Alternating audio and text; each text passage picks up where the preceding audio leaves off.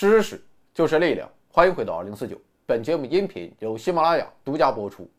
看节目送手机，还剩十四部华为 P 四零 Pro，今天再送两部，亮黑色，八 G 加一百二十八 G。感谢老板支持。鸠山由纪夫这个名字你应该听过，曾在二零零九年九月到二零一零年六月任日本首相。客观的说，首相干他不是很成功，只干了二百六十六天就被赶下台。而你之所以对他有印象，或许也只是因为这个奇怪的名字。但就是小鸠这哥们儿，却让日本政界发生一大变化。而要说到这个变化，我们便要从昨天的故事开始聊起。昨天说到，作为政治家的日本各个大臣啊，由于不了解政府的具体事务，所以是没有什么实权。真正掌握日本走向，其实是庞大的官僚集团。于是，政治家与官僚们便一方面斗争，一方面合作，维持着一种微妙的平衡。大家得过且过的混着日子，啊，过一天算一天。那么，政治家想拿回权力吗？当然想。但是，与老谋深算、身经百战的官僚们相比，他们在经验与技术上天然的处于劣势，硬斗那是斗不过的。更麻烦的是，作为日本第一大党的自民党内部派系林立，政治家们之间互掐还都忙不过来啊。就更没有心思去琢磨如何从官僚手中夺回权力。既然做不了实务性的工作，日本的政治家们也就只能没事去改一个教科书，要么就去靖国神社拜一拜，以此来彰显自己的存在感与存在价值。但是这么一直混下去，它终究不是个事儿。事实上，长久以来，日本始终存在着两大问题。首先就是自身的发展问题。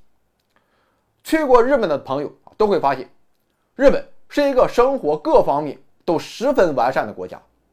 可以说，你能想到的日本企业全都想到了。比如说，拉完屎有 N 种模式帮你擦地，甚至一个饮料瓶都能被日本企业玩出各种花样。再比如说，日本的电子产品更是应有尽有啊，像是咱们最近送的这个相机。您可以选择几十种镜头来满足不同的拍摄需求，啊，要不人家拍的小电影，它细节怎么那么清楚？这就叫单反穷三代。这自然是让我们羡慕的一面，但同时它也意味着日本的产业升级空间基本已经到头了。所以有人说，在日本创业几乎是不可能的。但是，随着中国、韩国等新兴工业国的崛起，日本制造业开始面临着前有堵截、后有追兵的窘迫局面。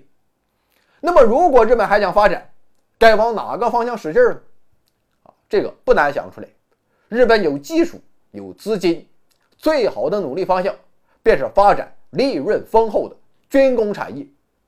但是，美国却把日本的这条路给堵死了。如果要把路打开，日本上下就必须拧成一股绳。但问题就是他们拧不成。日本的第二大问题就是高龄少子化。啊，你可能想不到的是，日本老年人用的纸尿裤销量已经超过了婴儿用的纸尿裤销量。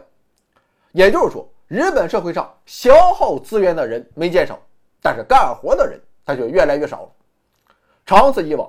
社会的良性发展必然无以为继，而且我们也知道，一个国家要维系一个相对完整的工业体系，劳动人口的数量是不能过低的。总之就是面对这两大问题，混是解决不了的，总有混不下去的那一天。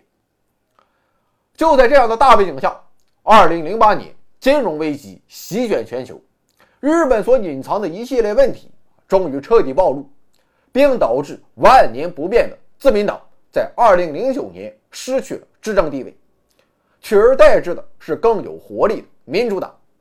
我们的主人公小鸠也在这一年成为了日本首相。而随着民主党的上台，日本政治家终于对官僚集团发起了挑战。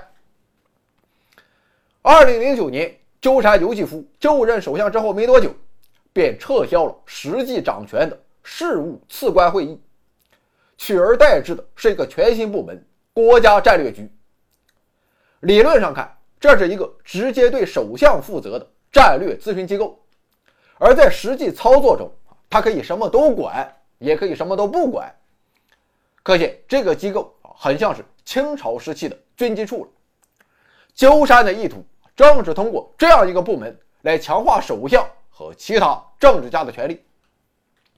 但是，可以想见，庞大的官僚集团是绝不会轻易放权。